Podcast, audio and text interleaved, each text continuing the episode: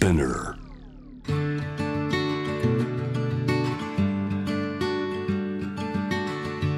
福本敦子の聞くコスメ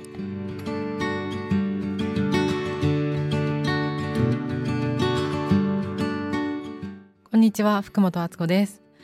12月27日今年最後の放送になりましたえっ、と今年は1年半ぐらい経ったのかなこの番組が経って毎週聞いてくださっている方ありがとうございます。ちょっとざっくり今回はあの振り返りつついきたいなと思うんですけど今年からあのゲストをいろいろ呼ぶようになって今誰が来てくれたんだろうと思ってあの見返してるんですけどちょっとここで振り返りたいと思います。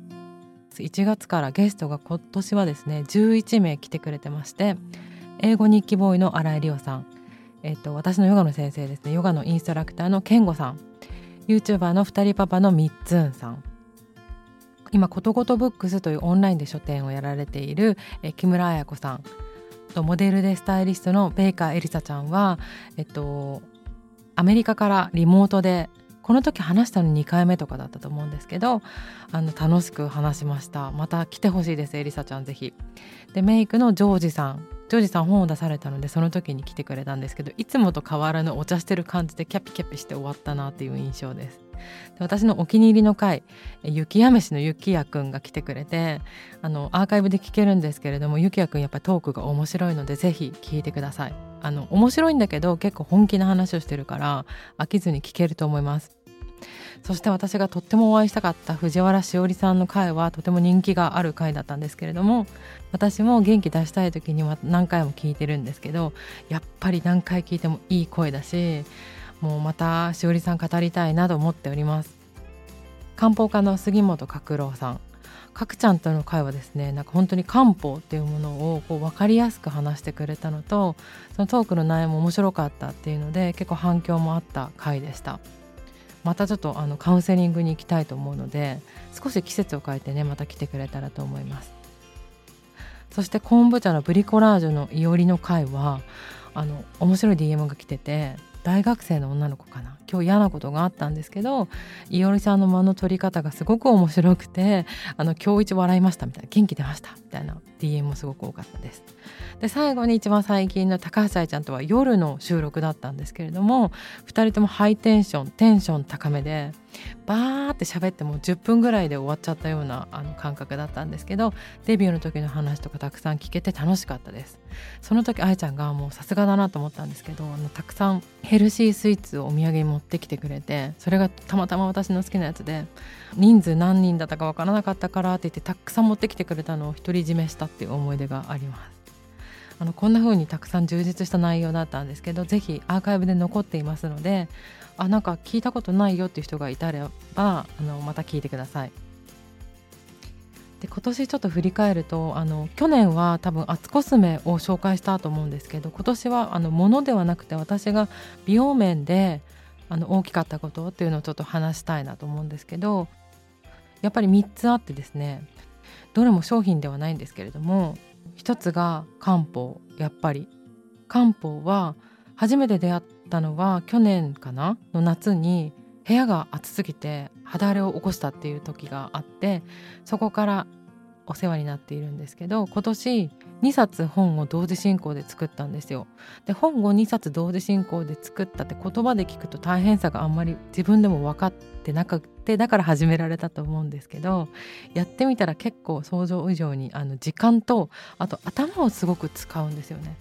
頭をすごく使いすぎてこう気が上に上がって夜眠りが浅くなったり寝つきが悪くなるって体験を初めてしてそれが何で治ったかっていうとすっごい簡単だったんですけど氷枕とあと漢方だったんですよ。でこう熱を上がった熱を下に下げるとかそういうだけでこんなに改善するんだっていうのもやっぱり漢方の気づきにもなったし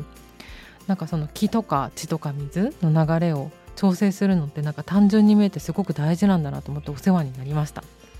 そして「アツコスメ本2」にも出てきているよもぎ虫は始めたのは買ったのがね去年の今頃だったんですけど1年間通してやってみて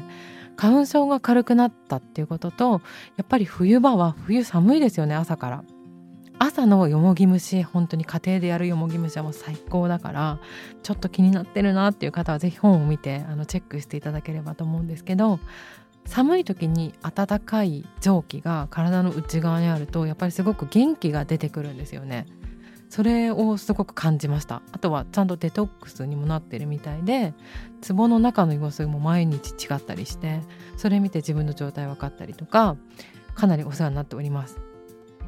最後はこれあの美容とか何々法とかじゃないんですけどやっぱりバランスを学びました。あの本にも書いたんですけど肌荒れに実はなってたりあと今度すごく忙しい山が来たりとかなんかこう自分の中で2つお仕事とその自分のこと休ませるのと活動ですかね大きく言うと。っていうのを取りながらそしてまた2つの本のバランスを取りながらとか自分が忙しくなりすぎないようにでも遊びすぎないようにっていうところを探しながら行った一年だったなって感じで、まあ、でも私にとって今年の一番の思い出は本作りですかね。あの北海道あたりがピークだったんですけどずっと温めてきた長いプロジェクトをこうちゃんと形になっていく様子だったりとかその中でやっぱりいろんな人間ドラマが裏では起こるわけですよ。それであのいろいろ体験したこととかそれで絆が強くなったこととかなんかいろんなこと色濃い1年だったなと思ってとっても充実してたんですけどまた来年も違う色合いであのやっていきたいなと思いました。でこの放送も結構ねあの毎週聞いてますっていう方がいてくれたりインスタとか YouTube 見てないけどポッドキャストだけを聞いてくださってる方とかもいるみたいでなんかそういう方もなんかこう増えてきて嬉しいなと思っています。あの毎週聞いてくれてありがとうございました。来年もゲストをねまた呼んだりとかして面白くしていきたいと思いますのでそれでは良いお年を。福本敦子でした。